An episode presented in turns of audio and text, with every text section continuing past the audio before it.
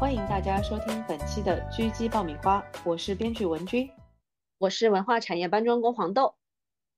今天呢，我们要来聊一聊影视作品当中我们比较喜欢或者我们比较想要看到的女性角色。我们先从那个最近热播的那个《漫长的季节》里面的沈墨这个角色开始聊起。因为沈墨在原著之中，沈墨是凛冬之刃。对，原著就是第一版的剧本里面，沈墨是一个纯粹的杀人狂。呃，对，我们从这个角色来稍微聊一下，就是说，其实，在单独聊《漫长的季节》的时候，我有说到过这个问题，包括在之前的几期另外的这个节目里面，我也有说到过，就是通常编剧对于女性角色的这种审美。这个是无论中国还是国外，其实都有一点会不自觉的想要去美化这个角色。嗯，因为沈墨其实在这个原著小说里面，他的整个角色设定是要更黑化好多集的感觉。对，嗯，然后对于他就是其实是个变态杀人，就这种心理状态其实是刻画的就是挺直接的。嗯，而且就是说，他是怎么样去操纵他身边的男人去为他杀人，嗯，就他是很擅长这个的，嗯，但是到了影视化的时候呢，就把这个完全的减弱掉了。当然，他受伤的这部分肯定是有的了，但是减弱了他的那个变态的那一面，减弱了他的就是刻意去操控他身边的男性的这一面，因为他原来那个。小说里面其实和那个谁不是那个呃姐弟关系，对，嗯，然后也是这种类似于恋人的关系，对吧？他也是利用就对方对自己的感情嘛，然后嗯，王阳那个状态就几乎是那个谁的翻版，就两个男性都是被他就是 玩弄于 股掌操控。对对，被他用感情来操控，然后就是为他去杀人这样子。嗯，这个就感觉很像心犯罪心理经常出现的杀手类型。对，然后到了呃剧的时候，就很大程度上的减弱了这些的点。这个点上呢，我觉得也不能完全说是编剧的个人审美，可能也是考虑到观众的感受。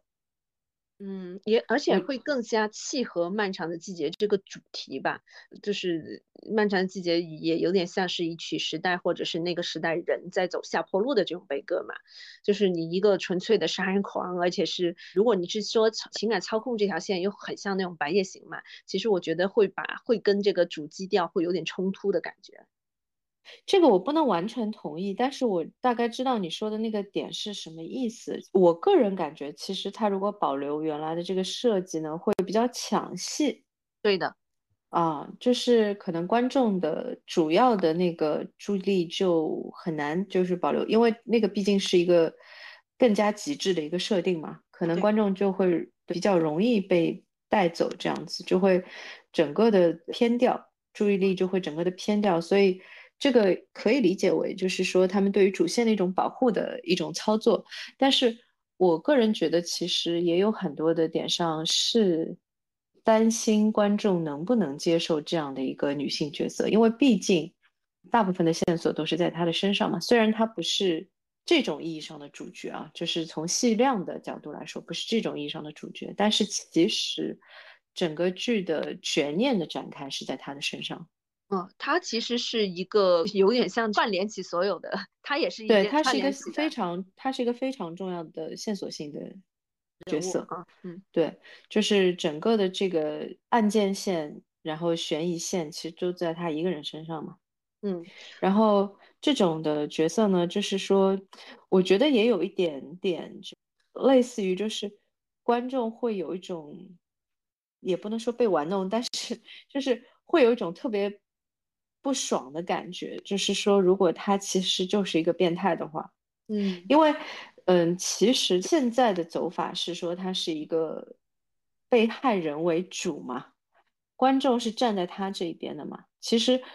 以这个故事的整个的这个叙事来说，观众怎么样都会站在他这一边呢。然后你到最后揭开说，哦，他其实是个变态，呃，会有一点点，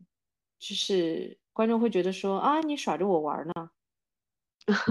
这种你知道我的意思吧？就是会有一点点这个问题，所以就可能也是考虑到这个问题，呃，然后就让这个角色相对来说就是比较正义，比较能够符合，就是说一个被害人的这样的一个身份。就是大大削弱了他那个恶的方面，对，呃，因为我后来想到，其实他和那个《白日焰火》的那个设定也比较像，哎，桂纶镁那个角色就是被迫犯罪，对，就是我觉得更多的是原作的那个角色设定，其实和桂纶镁那个角色是有点像的，因为她也是在我看来啊，就是比较擅长利用男人的一个女性，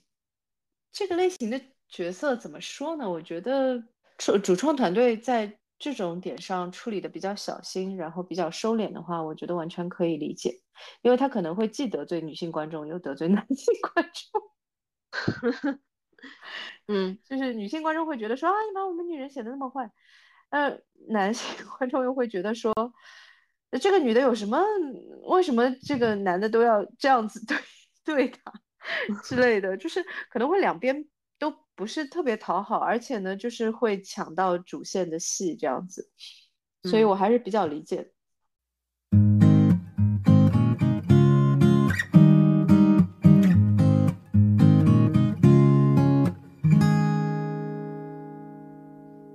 其实，呃，我特别想问的是，在编剧在在做剧本的时候，尤其是原创的剧啊，他会给人物首先画画像吗？还是怎么样？有没有一些角色是临时改性别，或者是怎么样的？呃，临时改性别的情况，其实要看情况。嗯嗯，很多时候其实是没有直接关联性的。而这个里面，其实你谈到了一个很有趣的点。嗯，呃，所有的人，包括就是观众在内，因为你刚才也谈到了《白夜行》嘛，就是包括观众在内，包括就是说主创的人员在内，就是大家的一种对于男性和女性的这个品德的审美的这种倾向性，很多时候都会认为天然的会倾向于认为女性都是好的。嗯，所以有的时候，呃，悬疑剧特别喜欢就是写女性罪犯，有的时候就是为了做反转嘛。对，就是观众不容易怀疑到他。嗯，这个其实用的非常多，但是通常来说不太会在影视作品里面对原著进行性转这样的一个一个设计。对，通常不太会，因为一般都会在这个点上会尊重原著的一些表达。但是原创，原创。哦，原创吗？嗯。原创是我刚才说的那个问题，就是他为了隐藏这个女性其实大反派的这个身份，对，对他就会把这个最大的这个反派设计成一个女性。这个点其实最明显的是有一个英剧，嗯，叫 Bodyguard，那个我不知道中文是不是叫保镖，因为叫保镖的女保镖吗？不是，不是男的。嗯，然后它是这样子的，就是我我这边剧透了啊，如果就是不太喜欢剧透的，可以这边不不要听，因为这个英剧我也很推荐，它拍的整个质量非常好。它是这样子的，就是在一个这个火车上面发生了一个自杀式，就几乎发生了一个自杀式炸弹袭击的一个事件，最终没有发生。然后呢，是一对夫妻，男的呢是被击毙了。女的呢，就是身上也也被她就是老公绑了这个炸弹，但是呢，被那个特工就是救下来了。然后，嗯，之后又发生了接连的几起这个袭击案件，整个这个故事做得非常漂亮，我觉得是也是这种动作片和文戏结合的特别好的一个作品。但是它里面一个大悬念的点就是在这个点，就是他一开始以为是受害人，然后他救下来的那个。死掉的恐怖分子的那个妻子，其实才是幕后的大 boss 啊！这这好像是然后都会做的，他是有这样的一段戏的，非常漂亮。那个演员发挥的也很好，就是台词啊各方面都做的很漂亮。他就嘲笑那个特工嘛，他说，就说特别是在你们西方的叙事里面，你们总是认为我们女性是弱的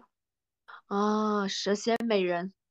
哦，这段话真的太厉害了。而且是由一个穆斯林的女性来说这样的一段话，嗯，你知道很有趣，因为确实西方的叙事里面总是认为，特别是穆斯林的女性是弱的，嗯，然后没有想到她其实才是大 boss。是的呀，啊，这个故事特别有趣，在这个点上，但是我依然认为，编剧在使用这个手法的时候，就是我刚才说的那个女性作为大 boss，她是比较容易隐藏她的身份。嗯，所有人的审美都是那个样子，所以就是回过来讲，就是我喜欢的女性角色就是有这个倾向性的，我会希望能够看到，嗯。大家就是能把男性角色写的有多坏，就能把女性角色写的有多坏。就是我觉得在这个点上，我也希望能够实现男女平等。假如天生杀人狂有这种东西的话，那他可能是男性，也可能是女性。那那我可能想要的是，我我想要更全面的女性角色。我不希望它只有往往一个点，因为我刚才在拉片单，在看豆瓣 Top 两百五的电影的时候，我就看到绝大多数这么好的片子，但最后这个女性首要女性角色给我的感觉就是好好妈妈啊，好妻子，好女友，嗯。下下面就是这样看，就是它的属性非常单一，但是我就是想要一个，我对女性角色没有很多要求，我不给她很多，就是说非得要很强啊或者很狠呐，我没有这种要求，但是我是希望她是全面的，她可能是有好的一面，她也有坏的一面，她得是这样的，我我觉得才会比较完整啊。像我们刚才也说到了《霸王别姬》嘛，就《霸王别姬》蒋雯丽演的那个妓女，就是短短的一场戏，你就能看到她。呃，其实是爱自己的小孩的，但是他自己确实是没有办法养了，然后又又套上一层面具，在那里跟别人撒娇啊、谄媚啊，去让别人收留着他。然后因为是六指，然后怕别人嫌弃他，小孩就立刻狠下心来拿刀剁了。我我就觉得啊，这个角色已经就就一场戏就可以说明所有了。对我个人是非常非常喜欢，就是《霸王别姬》里面蒋雯丽演的这个角色，她演的是男主的这个母亲嘛，就是在他最小的时候，因为他是妓院里面的，然后呢，等于是没有办法把这么大的一个男孩子继续养在妓院里，他必须要给这个孩子找一个出路，所以最后就送去了戏班，但是这个孩子呢，其实是六指。然后就是那个师傅一开始就不肯收他，不肯收他呢，他就是很狠心，呃，当场就把那个孩子带出去，把他的第六个指头给砍掉了，然后再带回去，跪在那里，然后是笑着，流着眼泪对着那个师傅让他收徒弟的那个师傅，就是说，这不是养不了了吗？嗯，那段戏。这个给我的感觉就是说，是那个时代的强大的女性，嗯嗯，她想要她的孩子活下来，她想要她的孩子有一个至少是可以赖以生存的一个技能，嗯，而且她总能找到活活活的出路。对，就是在这个大前提之下，她是可以非常强大的，她是可以，我把她的小指砍掉。呃，师傅，您有什么条件？您说，就是他是可以不在意所有的这些东西的，他可以就是说这辈子我再也看不到这个孩子。那个就是从现在的角度来说，不好意思，我有点情绪，因为自己是有孩子的嘛。然后这个对于一个有孩子的人来说是几乎就我可以理解，但是我觉得我没有那么强大。嗯。那个时代，你所能够看到的就是非常非常强大的一个女性，她在一个保护自己的孩子的一个大前提之下，她可以做出所有的一切都没有问题。然后这个也是为什么我非常的喜欢这个角色。嗯，这个又回到就是说，你记得吗？你那个时候问我，就是为什么我那么喜欢《漫长季节》里面的女性角色？嗯，我说因为所有的《漫长季节》里面的女性角色不需要道歉。是，他们已经做到了，就在那个点上，他能够做到的最好。嗯嗯，其实《霸王别姬》里面这个女性角色也是的，我已经做到了那个点上，我所能够做到的最好，已经没有更好的选择，已经没有更好的我可以去走的道路了，我可以去保护这个孩子的方法了，这就是最好的了。嗯，所以我就非常喜欢，对。你记得我最早的时候很喜欢的一个女性的反派是《路德》里面的那个女主，是，对，嗯，当然后来也是给了她一个充分的理由了，就是她的出场的第一场戏，就是说她的家里人全死了，她当时正好不在家，然后家里人全都死了，包括他们家的狗都死了，然后呢，就是当时说的是说是一个类似于抢劫杀人。还是寻仇的一个杀人，就是说是有外部人进来杀人这样的一个情况，全家的人都死了。然后后来发现说，其实是他是从小是一个神童嘛，然后他父母就是从小虐待他这样子，就是给了他一个充分的理由。那那场戏是说男主就是第一判断就觉得他是个变态杀人，嗯，怎么查出来的？呃，那个也很有趣，它是一个细节，就是。那个男的，因为他演技很好，就这个角色演技很好。那个设定是说，就哭的不行啊，然后全身都在发抖啊那样的一个情况。然后那个呃侦探跟他聊了一会儿，那个侦探的名字就是这个剧的名字嘛，叫路德。然后他跟他聊了一会儿，然后他就打了个哈欠，嗯，后他发现这个女的没有任何的反应，因为打哈欠这件事情其实是有一定的传染性的啊，对，然后这么细的细节。很有趣，你知道吗？就是，呃，有的时候看一些探案类的戏，会看到很多就是这种平时你不太会注意的人类行为的细节，嗯，很有意思。然后他就知道说，他的所有的那些哭也好啊，颤抖也好，其实都是装出来的，就不是真的情绪。他就从那个点上判断，他的家里人应该都是他杀的，嗯。但是呢，就是没有找到证据，没有找到凶器，其实是。嗯，后来他发现这个女的是个非常非常高智商的人，她从小是个神童，然后她，呃，十几岁就已经就是大学毕业，然后就是拿到博士了。嗯，之后就是她犯案的当时是在大学里面做天体物理的研究，然后她是研究黑洞的。然后他们之间有很多很多的关于这个案件的对话，都很有意思，就是互相试探的这种对话。我在他就是犯罪的原因没有揭开之前，我就很喜欢这个角色。我不是说我喜欢一个变态杀手啊，但是我喜欢这种不屑于去为女性就是美化的这样的一个设计。我觉得如果可以有男性的变态杀人狂，那就应该有女性的变态杀人狂，这个才是男女平等，不是吗？你最后不是说他最后又给女主找补了吗？啊，是的呀，就是大家依然就没有从一而终，是吧？嗯，就所有的女性角色最后都是要找补的，就我也不知道为什么，可能也是观众的审美，我不知道，可能就是补补充了这些犯罪的动机之后，可能大家又比较能够接受了，我也不知道我觉得有一定的审美的原因在里面，就是大众的审美的原因在里面。嗯，对，因为。和她类似的女性的，又是算是变态，然后又是罪犯的那个是福尔摩斯，就夏洛克那个系列里面，夏洛克的那个，哎，是他的姐，对，他的姐姐吧，嗯，对吧？就是第二个孩子家里面，就是绝对高智商，然后就是各种，呃，各种的那个犯罪嘛，杀人嘛。然后把 Sherlock 和那个谁都玩弄于股掌之间。我一开始很喜欢那个角色，但我现在也很喜欢那个角色。我喜欢各种的类型的强大的女性角色，也不是说一定要是坏人，但是我喜欢所有的强大的女性角色。我不知道为什么，可能是一种个人审美。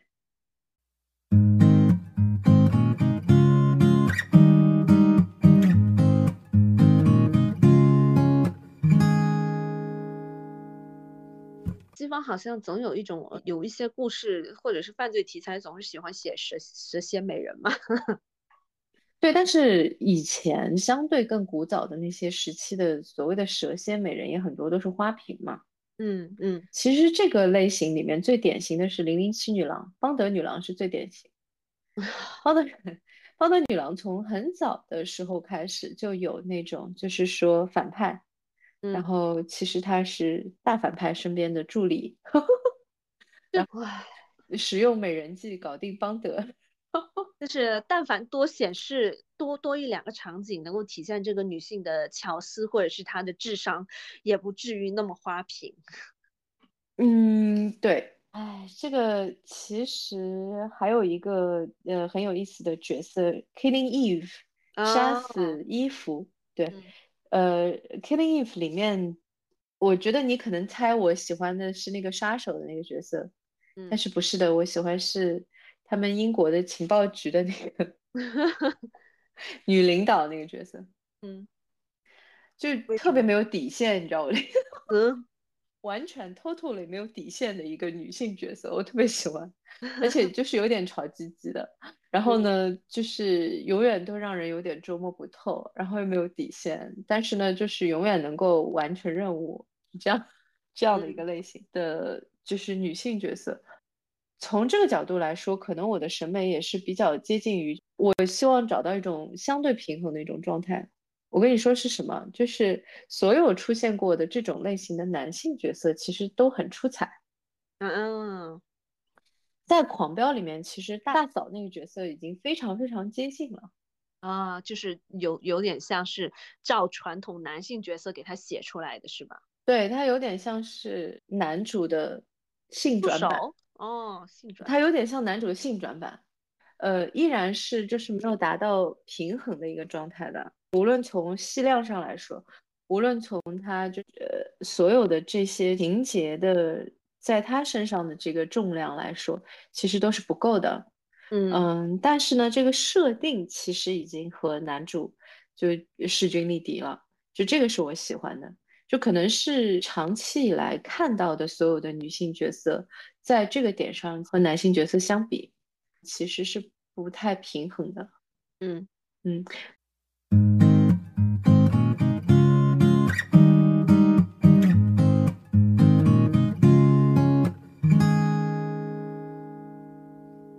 更早的时候，呃，我们也有探讨过这个，就是说，其实留给女演员的可发挥的女性角色是大大的少于男演员。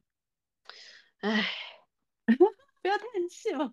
嗯对，特别精彩，特别就有挑战度，有发挥空间，然后又是可以给观众留下深刻印象的女性的角色，呃，相对于男性角色来说，数量太少了。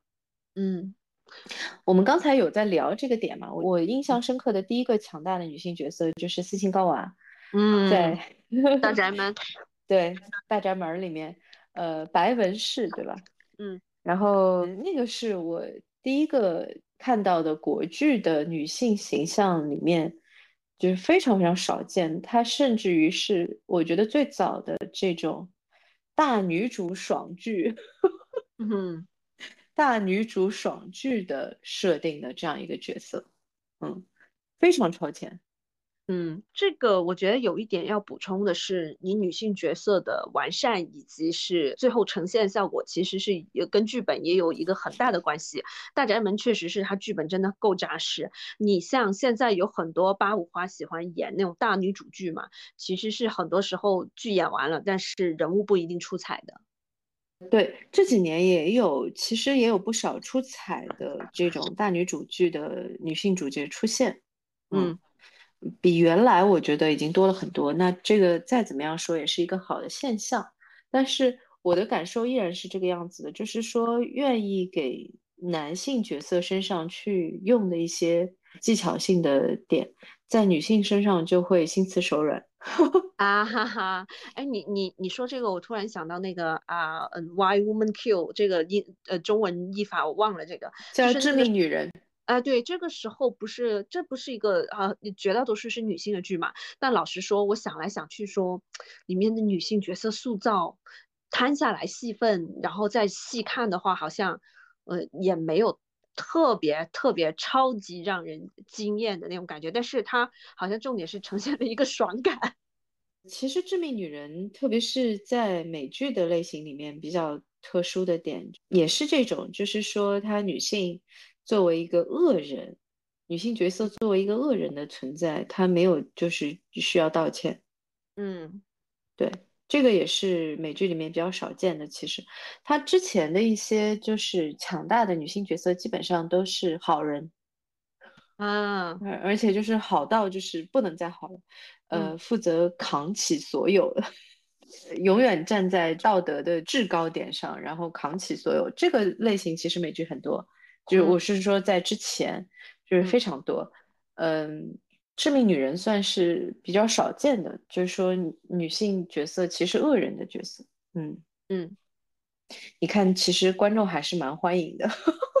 是是，但是他他不也是写了他为什么要杀人嘛？就就是写的就是不是俺主动想想杀，就是真的我受了很多呃，尤其是那个第一个第一个就是那个乖乖好太太那个，我就是老公出轨啊，各种啊，把老子给气的。呃，对，嗯，其实蛮有趣的。我觉得这个我们再讨论下去，可能就进入这个社会学的。范畴啊，就是对 我们这种文化基础的人来说有点难，可能要找社会学的教授来聊一下。呃，但是回归到影视剧的这个设定里面，其实我觉得还是可以聊一下，就是说我比较喜欢的，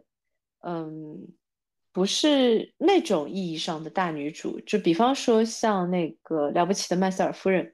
嗯。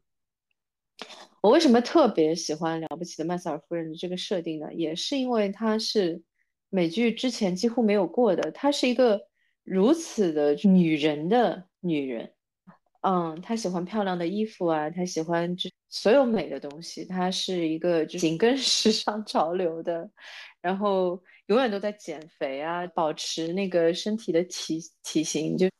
我记得是有一场戏，是她在晚上晚饭前在量那个身体的所有的部位的尺寸，就是大腿围是多少，小腿围是多少。然后她那个闺蜜就在问她说：“你从几岁开始就开始量？”她说：“十四岁还是十六岁，反正。”哦，救命！那她这不是还有那种老公睡着我卸妆吗？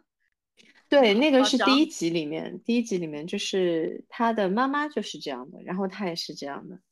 嗯，很有意思，而且他喜欢的所有的东西就是这种，他最喜欢的颜色是粉色啊之类的。我觉得其实，呃，我会喜欢他这个角色比较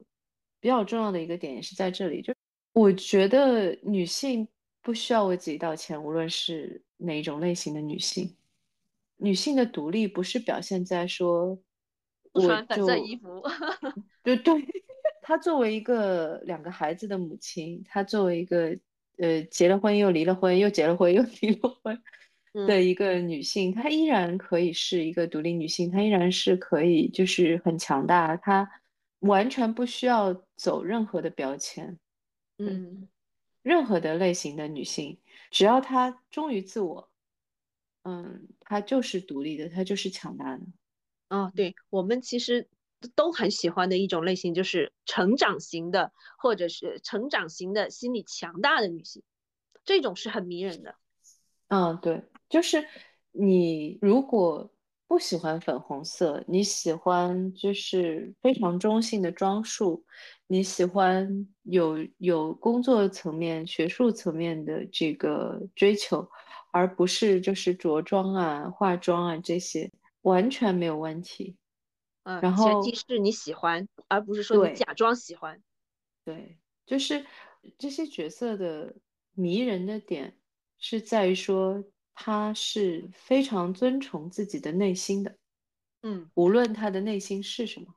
我我插播一句，就是呃，在这一点上，其实说我我有的时候甚至觉得说，偶像剧有的时候塑造起来的某一个女性角色也是有可取之处的，就是因为她没有照着。他一定要框死的那种偶像剧套路去写，而是他遵从这个角色本心去写，那我觉得这种也就够了。我举个例子，就是那个好久以前的台湾偶像剧，就是《放羊的星星》，它里面的女二就是会跟女主抢男主嘛，是因为女二也喜欢这个男主，但是到最后有一个人给他提建议，我不太记得具体剧情了，我就记得是有一个人给他提建议，就是说你想要这个男主永远属于你，那你就去除掉女主。这个女二是说我做不到。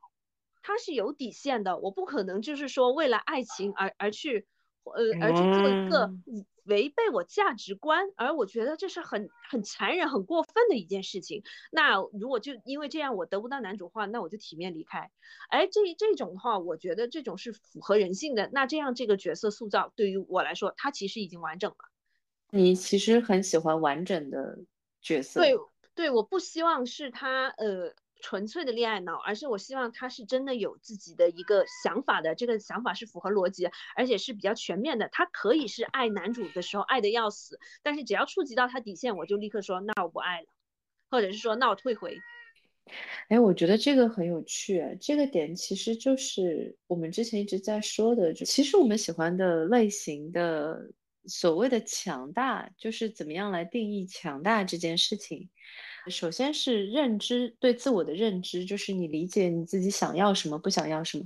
其次是说你仅仅以这个作为一个标准判断，就是说我我想要的，我不想要的，这个是我自己的。内心的东西，然后我忠于我自己的内心，就这个其实就是一个强大的女性角色。嗯嗯，我在这个审美的基础上面，我会更喜欢 我前面说的，就是跟男性有点平衡。嗯嗯，就是因为我觉得，特别是从女性角色的多样性的角度来说，嗯，比较少，嗯，非常少看到这种。所有有的男性角色的类型，能够在女就是现有的女性角色里面都能够找到对应的角色，几乎没有。嗯，可能女性角色的类型只有男性角色的可能一半左右这样子。所以我会希望能够看到更平衡的东西。我会希望能够看到说，男性角色是这个样子，那我会希望看到说，啊，那女性角色也可以这样子。啊，它不一定是说它是反派的方向，呃，其实我说到这个点，我突然觉得，其实美剧的倾向性就是这样子的，他们花了很长的时间，把早期的一些，特别是动作类型的片的男主的设定，女主身上，然后就变成金刚芭比了，是吧？对，就是无比的金刚芭比，就蛮有趣的。在在这一点上，确实是我我会觉得说，有些国产剧会让人看得很痛苦，就是因为它完全是违背职场常识的。呃，我不知道是不是因为男编剧的原因，还是说这整个团队都没有没有上过班，还是怎么样？就是说他穿的那种衣服，他穿的那个鞋子，你如果是一个创意行业或者是什么创业行公司，你只要不去见投资人，你不会那样穿的。我就会觉得说，啊啊啊！哎呀，这个有的时候是为了片子好看嘛，不一定，我不知道哎，就是要看具体是哪个，就有的时候也是呃，服化道的这个老师可能 是没有办法，我不知道。但是我刚才在说这个点的时候，我突然想起来，其实呃，美剧里面有一部很有趣，把所有男女的角色做到了几乎完全平衡。哪一部？全有。啊，哎，全游的女性角色都很精彩，哎，对不对？说实话，就你所有可以在男性权权力的游戏是非常少见的，就是作品里面的男性角色和女性角色设定无比的平衡。啊，那那他他这里的女性确实是够狠，都很酷，都很酷，都很漂亮。所有的女性角色，嗯，就我我跟你说过，我其实很喜欢三傻那个啊那个过程，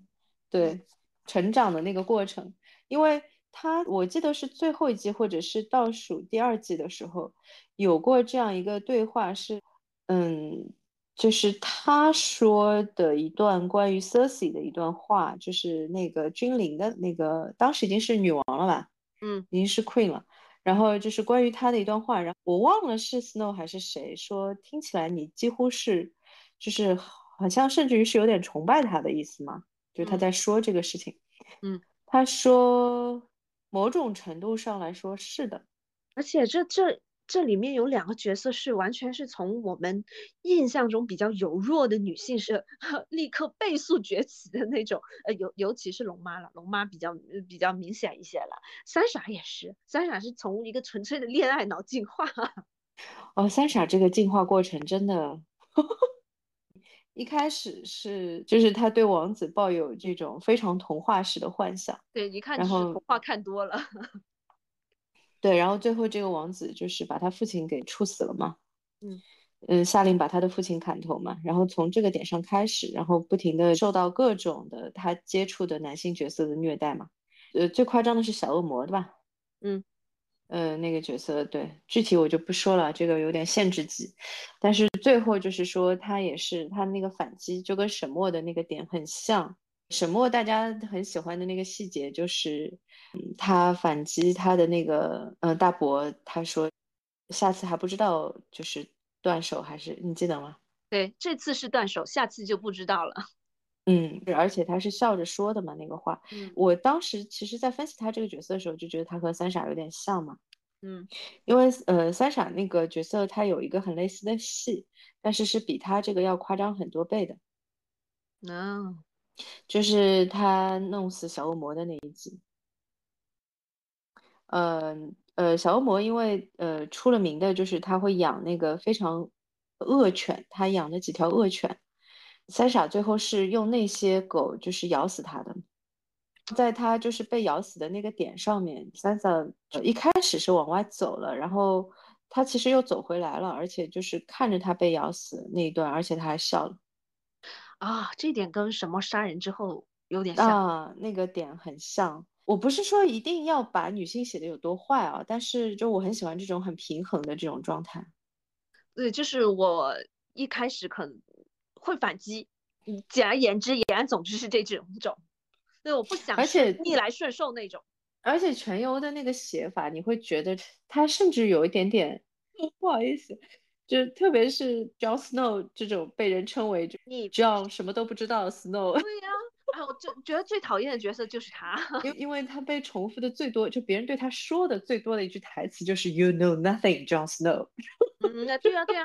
呀，你什么都不知道，讨人喜。我是想说 这这个整个剧的情节走向，因为这个有一句说一句，要要为那个原文的作者做一个申冤。呃，他原文其实没有把 Jon Snow 写的那么蠢，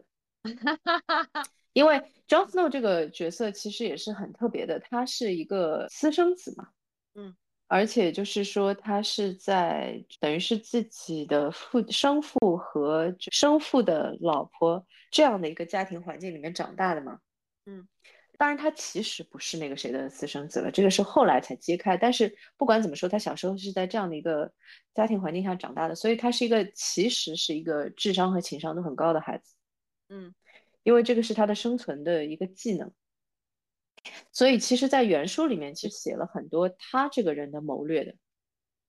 但是在剧里面没有用。对，这个要要为原著作者就是声明一下。嗯，但假如 Jon Snow 呃牺牲他一个角色成全这么多完美呃比较完善女性角色，那我谢谢他挺好的，但还是牺牲他吧。想说的是什么？就是说，甚至有点反过来，就是你会觉得里面的男的都有点白痴。然 后对，这部戏里面其实女的角色比较出彩哎。啊，女性角色都无比的，就是特别特别的厉害。我记得是呃倒数第二季的时候的海报吧，是因为他们里面有一个经典台词，就是说 All men must die，就是在他们里面一个非常神奇的那个国度，他们有一个 module，他他们有一个预啊不是预预类似于预言吧，所有的人类都是要死的嘛，就是人总是要死的。嗯，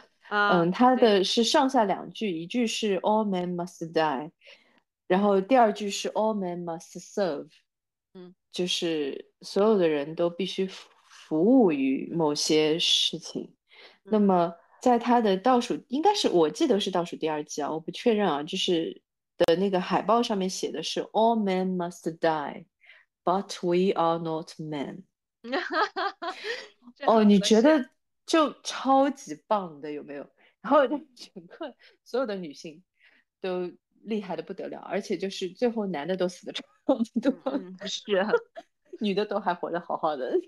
这种感觉。感谢马丁大叔，嗯嗯，设计了在少有的在一个作品里面设计了那么多，就是让人觉得非常精彩的女性角色，嗯嗯，不容易不容易。他原文就已经女性这么强大了吗？基本上是的。但是男性角色其实没有那么弱，嗯嗯，就还是我刚才说的那个问题嘛，我不知道是因为赶时间还是因为什么，也同样是因为他的小说还没有出全嘛，但是那个剧集已经拍完了嘛，嗯，所以可能相对的结构性上的处理肯定是差一点，嗯，她的女性角色真的都太漂亮了，就是 Sansa，然后 Cersei 啊，然后很多人都很喜欢那红女巫啊，然后小玫瑰啊，然后我其实喜欢的是小玫瑰的，应该是她的外婆吧，还是她的奶奶？哦，戴戴啊，那个修女帽的那个，毒死王子的那个。嗯嗯。哎，话说我们有反面例子吗？有哪一部戏的女性角色是塑造的平平无奇的，我们都很嫌弃的？但是你想说东八区吗？哦天呐，那个太可怕了！我看了几集之后，我每天都在骂。我们能不要聊这个？就是也也不是，我是想说，如果是一部剧它很出彩，但是女性角色很平庸，有没有这种情况？嗯，我觉得几乎没有哎。我印象当中是几乎没有，可能也有可能比较古早的一些作品有吧，或者是这个女性角色完全是过来打辅助的，就是一些背景板，可能就是拿拿来串联一下故事的这种，就是那种男性角色为主的那种，可能会出现这种吧。我觉得还是比较少见的。通常女性角色完全不出彩的类型，或者是说都没有什么戏份的类型的剧或者是电影，其实都会就是会让人觉得有点没劲吧？可能，嗯，这个我又要说到就是最古早的时期的那些，就是像呃《玛丽莲梦露》的那些片，但是其实她的角色就是好看还是很好看，嗯。因为前段时间我正好在重看老片嘛，特别是那屈柯克的那个系列的老片，然后我发现他的女性角色其实也都设计的很有戏。其实那个时候的片不不算很差，我是很后面才看的《罗马假日》嘛，我以没看之前我可嫌弃他了，因为以前天天大家在强调的是公主和记者的爱情嘛，但是。没有，这是个特别特别特立独行的公主啊！对我，我我看完了之后，我其实是觉得说这个公主很 厉害，她很清楚她想要什么。她当然，这你看她，她有她很负责的地方，她有她很叛逆的地方，但是到最后她权衡过后，她就会立刻抛下了她的爱情，去去履行她的责任了。哦，我当时就觉得说这哪这是爱情，但是又不完全是爱情。它是一个爱情故事，但是从这个角色来说，不完全。是他的就是爱情的部分，对对，你你想想看，《罗马假日》也是五几年的吧？就那个时候他想做的话，还是可以做到，就是很好很完善的女性角色的。呃，但是我还是这个观点，我觉得大部分的哪怕是古早的这些影视作品当中的女性角色也都是比较精彩的，应该这么说。但是它根据不同的年代，它肯定会有不同的处理。也或者是题材，或者是说这个操盘手的想法吧。就例如说玛丽莲梦露，可能它主要核心的卖点是她的美女嘛。嗯，有些东西其实你是忠于史实会更有趣。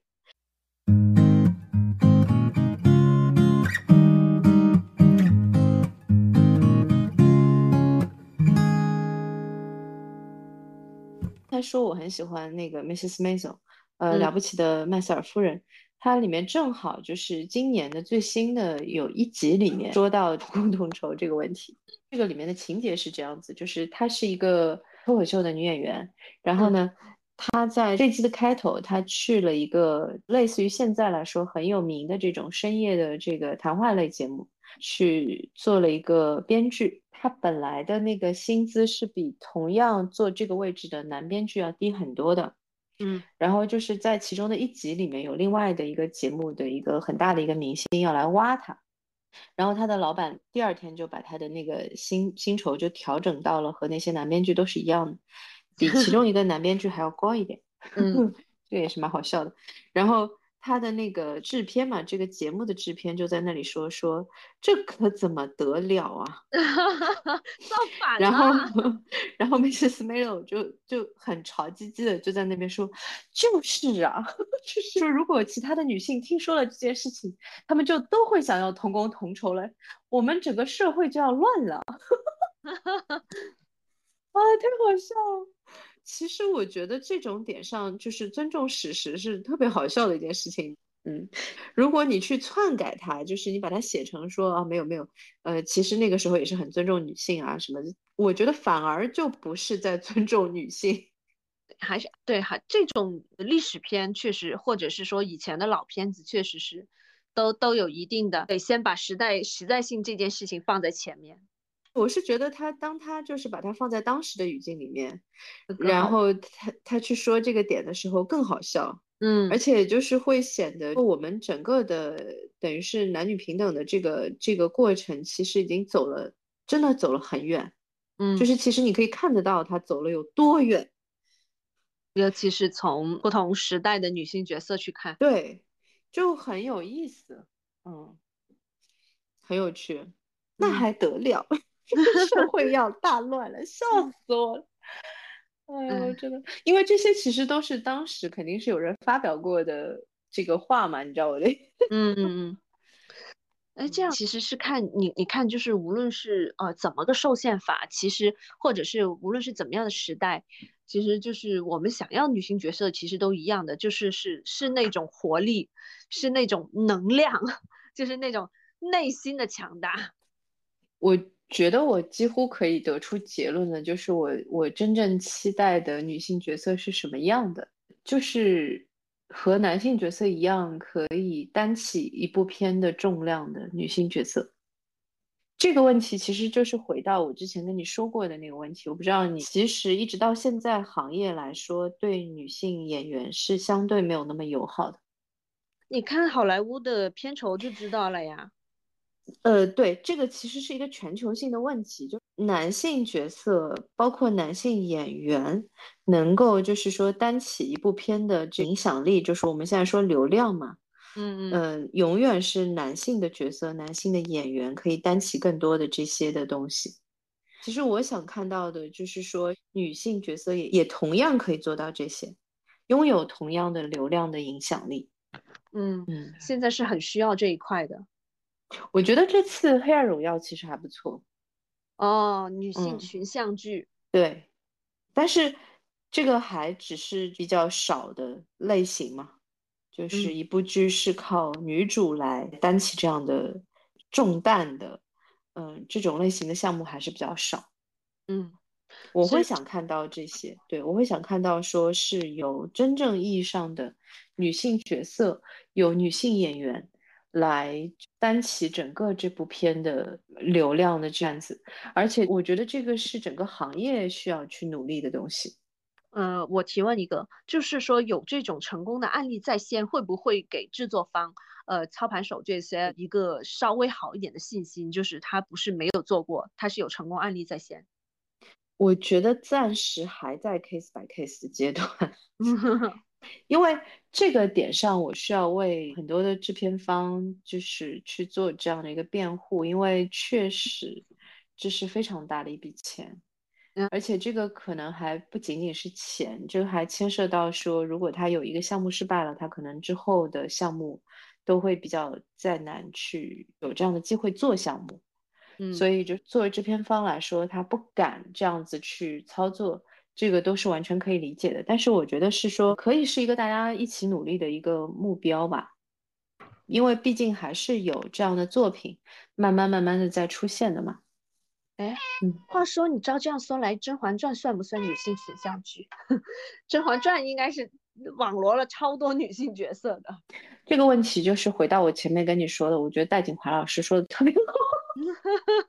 嗯。他说特别好，他当时分析就是说，呃，宫斗剧它的核心其实不是雌竞，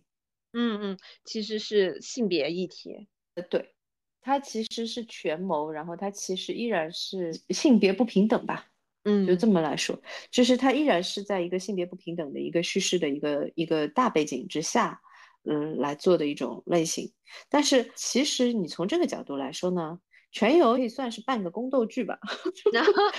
有一点，有一点权谋吧，对吧？有一点，中国人一般都有点看不起西方的权谋嘛。但是不管怎么说，我觉得就从这个角度来说，今年国剧的一些 女性角色都非常的让我惊喜。除了《漫长的季节》里面的女性角色之外，其实《三体》里面的女性角色我也非常喜欢啊。这个我之前有聊过，对，叶文洁。对，就是叶文洁，真的是整个这个《三体》的这个主要角色里面来说，非常非常出彩的一个角色。嗯，我觉得几乎担了世强和那个 谁的这个男男组合平分秋色，我觉得这个是非常难的一件事情。对你，你可以说你不喜欢这个角色，但是他一定会让你印象深刻。对，就我觉得这种还可以多一点。嗯，对他，他是他确实是一个强大而且是非非常自有自己想法，很非常坚定自己想法的一个人。可能很多时候还是需要一些援助的一些帮助吧，因为我觉得《漫长的季节》它其实也是有援助的嘛，嗯，《三体》也是有援助的嘛。在有援助的加持的这个前提下，可能大家会比较愿意去设计，愿意去加强一些精彩的女性角色这种对于整部剧的这个分量。嗯，就大家觉得说她在原著里面就已经这么精彩了，嗯，对，她在改编之后出现应该会更漂亮。对，嗯。《甄嬛传》呢，我觉得从行业的意义来说是很好的，它确实为很多的女演员提供了非常多的这种精彩的角色，嗯的这个塑造的这个机会。从这个点上来说，我甚至于觉得琼瑶老师 所描写的女性角色是不够，就是独立呀，不够就怎么说追求男女平等吧，这么说。但是我觉得这个首先它有时代性的问题，其次是说我觉得它。从现实层面来说，不是说作品里面啊，但是是现实层面，其实给了很多很多的女性演员非常多的机会啊，是啊，从这个角度来说，我觉得那个就是一个女性友好的作品 啊，这个就是一点去看，是制造了很多工作岗位这件事情，没错，就是。是的，我记得我有跟你讲过，我更重视的永远是这些点。我其实不太在意说这个女性角色够不够独立呀，因为我们在刚才已经说了嘛，这女性角色是不婚主义，然后要追求事业，还是说她是非常有家庭观念，她是一个非常好的这个妈妈都不重要，只要她忠于自己内心，她就是一个非常强大的女性角色。但是脱离角色的这个层面来讲。其实我会喜欢创作的人给女性演员提供更多的就业机会也好啊，提供更多的好的这个作品参与的机会啊，甚至是女性友好的剧组，这些都很重要。就是在现实层面，是的，就是我会反而没有那么在意说啊，这个导演会不会太直男癌啦之类，就是我会觉得说，相比之下。我可能哪怕当年女性角色最花瓶的时期，我都会希望她们多一点花瓶也是好的。那至少在现实层面，他有帮到女演员 啊。对，就我不是说他的做法，特别是在现在的语境之下，我不是说他的做法有那么的值得呃，就是大家学习。但是我觉得在当时的这个环境里面，他至少是给了女演员更多的机会。我觉得这个就是好。嗯嗯，有的时候在谈论影视作品的时候，会脱离我们是一个行业。你首先是参与这个行业的女性角色多了，创有跟更多女有关女性的创作，更加客观的、更加出彩的女性创作，可才可能才能出来。对，就我觉得就包括国内其实没有这么严重嘛，但是包括 J.K. Rowling 那个例子嘛，嗯。无论是男性还是女性，其实他给了特别多的，就是年轻演员一个就是出道的一个机会，一个成为明星的一个机会，就成为好演员的一个机会。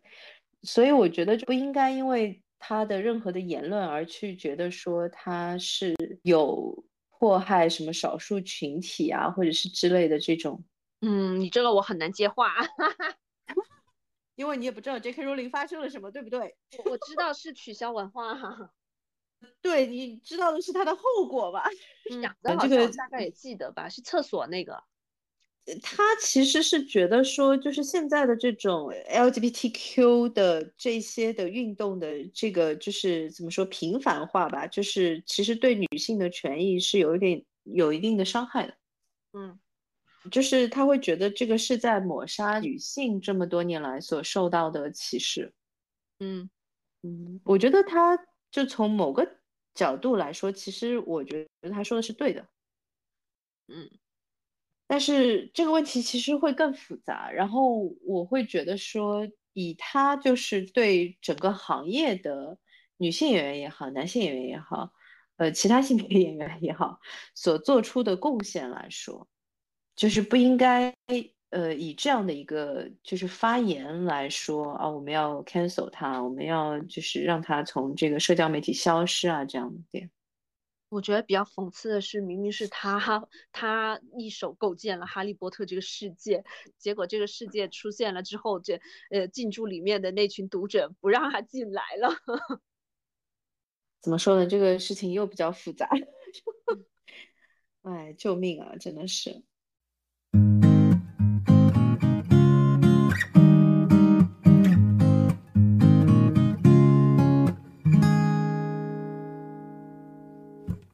我其实还是回到前面那个点吧，就是我希望大家还是首先就是我一直在强调的，只是个娱乐行业嘛，嗯嗯嗯，大家对我们要求不要太高，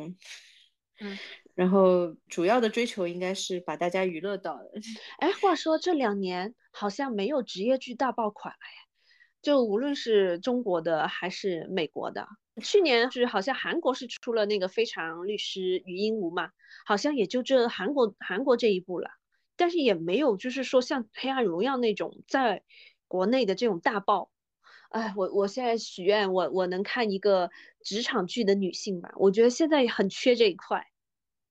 这个其实我想为就是这个题材稍微辩护一下子，因为我今天正好听了那个《大明王朝》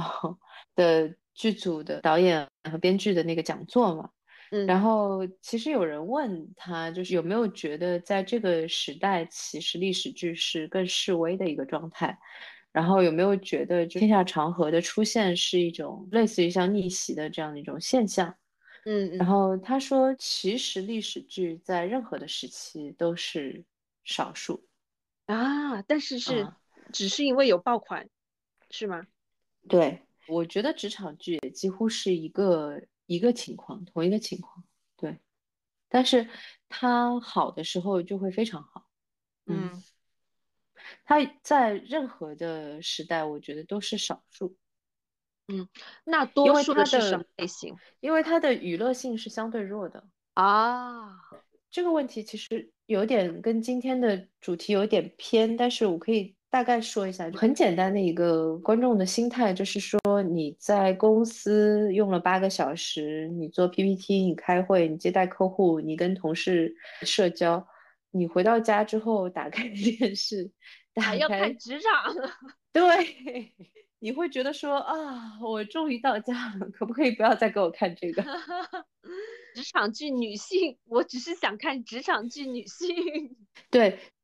女性职场剧其实它会比较有趣的是说如何展现，就是说女性在职场当中遇到的特殊的一些情况嘛。对对对。嗯，包括就是前段时间有一点沸沸扬扬的那个史航老师和某些女性之间出现的这个情况，然后就是社会上感觉都要炒成一锅粥了。嗯。首先，我要声明一下，你看，就是现在的社会环境，我要声明一下，我说史航老师并没有任何的支持他的意思。这个问题其实我觉得也是女性职场剧值得探讨的一个话题，但是是一个非常难讨论的一个话题。呃，我觉得现在的这种争论有很大一部分的原因。是因为男女的信息不对等造成的。大部分的男性没有遇到过职场的这种类型的性骚扰。嗯，也也还有一个就是永远只会问女性的一个问题：你如何平衡工作和家庭？啊，这个其实又是另外一个问题了。我记得我有跟你说过，我有一次也是在另外一个公司开会的时候，当时本来要来参会的一个男性没有来。然后呢，他的同事跟我解释的是说，他孩子的学校出了一点问题，所以呢，他提前走了，他去他孩子的学校了。我当时的直觉反应是，孩子他妈呢？嗯，然后我当时有了这个直觉反应之后，我就有了后一个思考的点。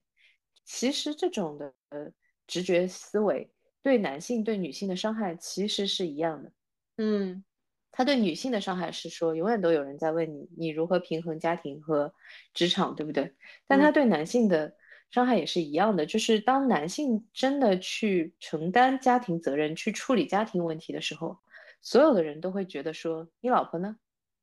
啊，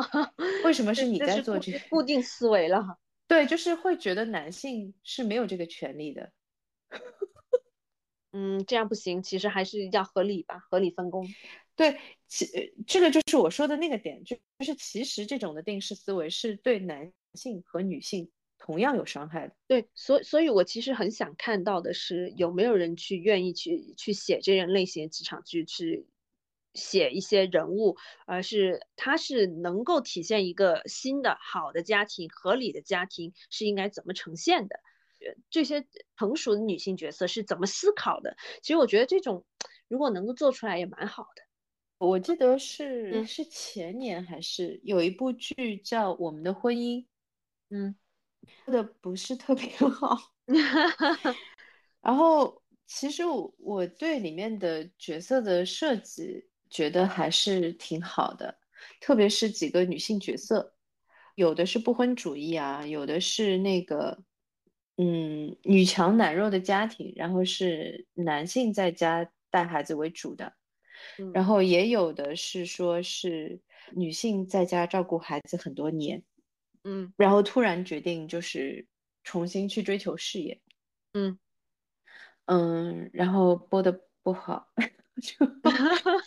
这个就回到前面的那个话题里面，就是你有问我说有没有剧是女性角色都比较功能化，或者是设计的比较差，然后戏份都不是很好看，但是整个剧呃比较好的这样的剧有没有？然后我记得我刚才是回答你说，我印象当中没有，对不对？嗯但是你看，其实有反向的例子，就是其实就是说女性角色都蛮，我个人觉得就是设计都蛮漂亮的，然后整个的情节框架也是完全 OK 的，然后剧没有人看，就是包括上次你跟我提到的那个《外婆的新世界》嘛，嗯，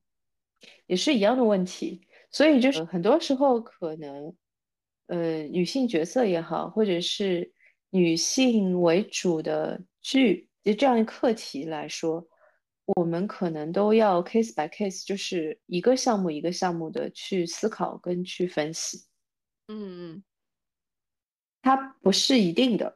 这个事情特别的，怎么说呢？特别的个体化，我觉得。嗯，其实最最主要的还是得先有好作品吧，作品先出彩。呃，对，但是你如何就是说做到这个作品，呃，又出彩，但是呢，又是女性的角色又是漂亮的，然后同时呢，观众也爱看，然后又是主要的重担落在女性角色的 上面，更难，因为确实就是说重担落在男性角色上面的这样的作品，呃。它的先例更多，嗯，这个就是我刚才说的，我希望就是有更多的有女性，呃，作为主要角色来担起这样的一个重担，然后它又是一个优秀的作品，然后它又是观众所喜爱的作品，就是得这种模板够多了之后，就会比较好操作，是吧？对，就有点像工业流水线这种。对，因为我们毕竟是一个需要工业化的一个行业嘛，虽然我们现在其实还没有工业化嘛，但是我们是一个需要工业化的一个行业。那这个就其实真的就是一个比较复杂的一个一个课题了。嗯，呃，我觉得我们今天要不就先聊到这里。好呀，我们下一下一期再看一看有没有其他要补充的。呃，我觉得我们应该可以把这个做成一个长期的 节目，因为我觉得时不时都会出现我们喜欢或者我们觉得不太行的女性角色，然后每当这样的角色出现的时候，我觉得我们就可以另外再来讨论一下。好呀，嗯，好不好？嗯，好，那今天就先聊到这里，我们下期节目再见，再见，拜拜，拜拜，拜拜。拜。